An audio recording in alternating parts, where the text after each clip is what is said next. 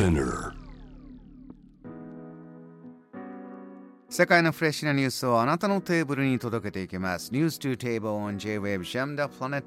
今夜のスタジオには武蔵大学社会学部教授で国際社会学や移民研究がご専門。社会学者のアンジェロ・イスさんです。引き続きよろしくお願いします。よろしくお願いします。アンジェロさんは、えー今夜のテーブルトークのテーマ、まあ、転校転勤の楽しさ難しさそこに、まあ、海外との行き来というところがアンジェロさんはご自身ブラジルから日本へというご経験がありますからそこが一番大きいということなんですが今、まあ、教授学生も見ていていかがですかその行き来もちろん楽しみもあれば難しさもある日本での暮らしをずっと経てきて今日はあの入管法のニュースでも、えー続いてます。以前から続いているニュースがありますがアンジェロさんは今どんな風に感じてますかこのテーマ？まあ、やはりあの皆さんにはいろいろこう見えにくいさまざまなこう制度の壁、えー法の壁というのがまあいろいろあるというのがもうとにかくあの、えーまあ、今日いろいろお話ししたいポイントになってきますね。これ法律の壁というのは、えー実際に体験してみるとどういったものがあるんですか？とにかく、えー日本では全般的にこの、えー日本にやってきたその外国人と言われている人たちを、まああのえー厳しくこう監視するというそういうこう論理が、まあ、ずっとこう働いてきているわけですよね。これあの例えばそのまあ今日テーマに転校というキーワードもありますけど学校留学として来ててもはい。同じ状況になりますか、まあ、留学生は、まああのえー中でも割とまだいろいろこうあのえー自由が利く、えーそういうこう身分、えーだと言えますね。もちろんあのなかなかこうあの思う存分仕事ができない、えーつまりお金を稼ぐことができないという、まあ、壁は、えーありますが、まあ、まだあのある種、まああの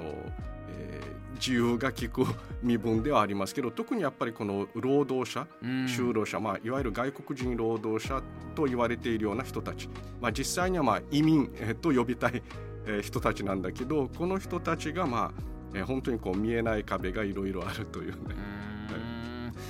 う働きに来た時に感じる見えない壁、まあ、あの私本当に、まあ、今日ヘッドラインでも取り上げられましたけどこのスリランカ人の女性の方が、まあ、この入管の中でね医療のサービス最低限のものも受けられなくてなくなってしまった。ここまで至ってしまうというのは、ね、壁という言葉一言では片付けられないものもあるのかなと思うんですがこういったニュースに触れてそしてまあその法今おっしゃった壁というところアンジュさん感じたもの感じているもの何があります今？そうですね。あの、えーまずあの大前提として別に僕は、まああのえー日本が何もしてない国が何もしてないというふうには実は思ってないわけですよね。結構評価できる部分もあって、まああのえーまず2005年度に、えー多文化共生というキーワードで、まあ、あのガイドラインができて、まあ、それ以降なんだかんだ言って、まあ、少しずつ、えー例えばあの、えーあの日本語がわからない人たちに対するあの多言語対応などもこう進められてきて、で2018年末まあ、ある意味最近なわけですけどもうかなりこれは大きかったわけですけど共生社会のための総合的対応策というのが初めてまさにその本腰を入れて国として、えーそういうこうフレンドリーな明らかにフレンドリーなその外国人に対する政策というのを始めているというのもあの一方ではあるわけですよね。例えばこの十数カ国語でえー情報提供を徹底しましょうとかというそういうこう、えー大胆なこの策というのもあのあることはあるわけですね。政。府からのそういった呼びかけは、えー大き大きな声になってきてそれは、えー一歩一歩進んでるよねいいよねというふうにお感じになる。そうですね、うん。ただ残念なのはもうほぼもう法務省主導で、まあ、そういう政策が進められているというのがネックなわけですよね。どういうことそうそう。つまり、えー法務省というのは結局は、まあ、日本にやってきたその外国人と言われる人たちを、えー管理したり監視したり出入国をできるだけ、まあ、あのえーコントロールするというそういう、まあ、あの論理で動く動きがちなのが法務省なわけだけど、その法務省主導で、えー一方で、まあ、あの外国人たちとか移民たちへのサービスとか配慮とか、えーそういうこう共生社会づくりをえーやろうというふうにこう任せられているからもう、えー最初からなんか無理があるわけですよね。つまりその厳しい目が先行して、温かい眼差しでのその、えー、共生、えー、社会づくりとかその外国人の受け入れというふうにはなかなかそうはなりにくいというか、まあ、おろそかになってしまうのであって。そうか日本としても、えー、いろんな方と共に生きていこうよという、えー、掛け声を大きく出してるんだけどそれまでずっと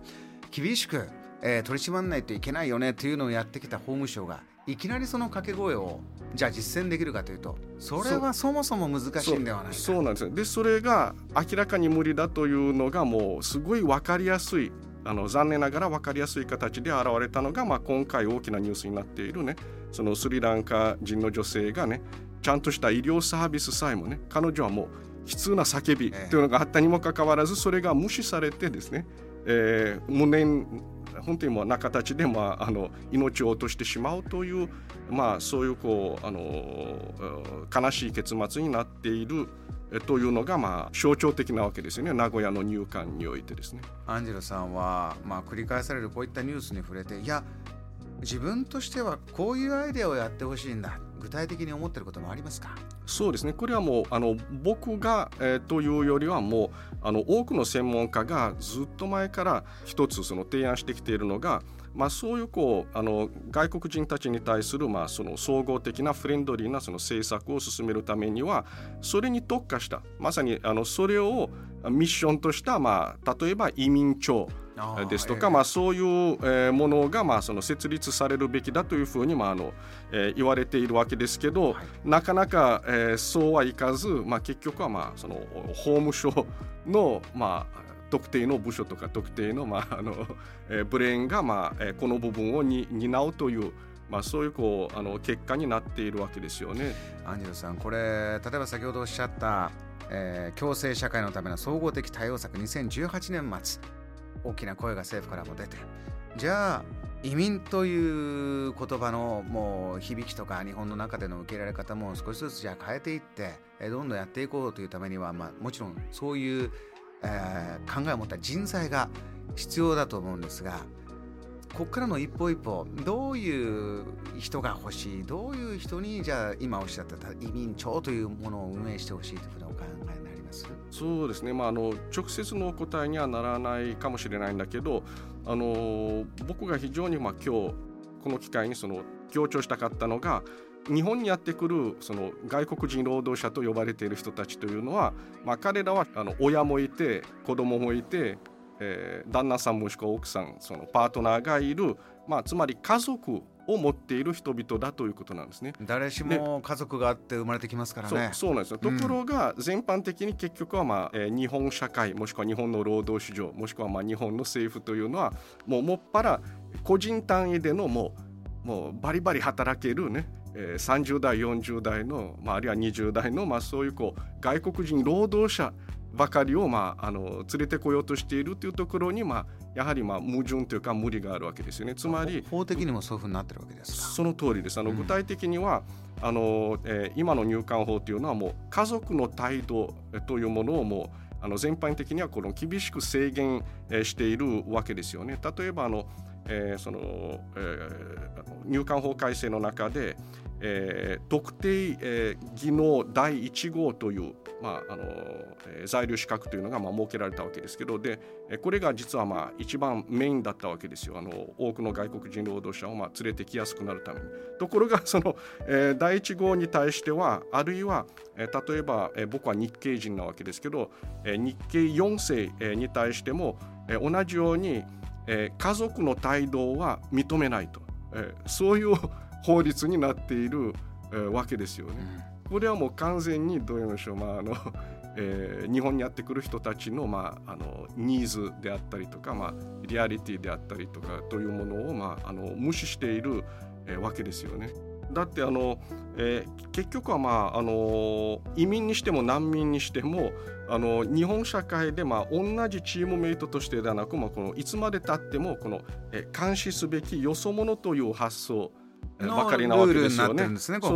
そうそう。つまりまああの例えばあのラグビーの日本代表のようなこのワンチームつまり、えー、国籍関係なく何人関係なくまあ一緒に、えー、より良い日本社会を作っていこうという発想ではなくてまさにまああのいい働きをしてくれそうな、まあ、野球チームのいわゆる外国人助っ人という感じで、まあ、あのえー、外国人労働者とかを、まあ、あの受け入れようとしている、えー、わけですよね。つまりあの結局は一番の問題はこの法律よりも、まあ、その法律の背景にあるやっぱりこの社会全体の意識であったり、まあ、目線であったりするとい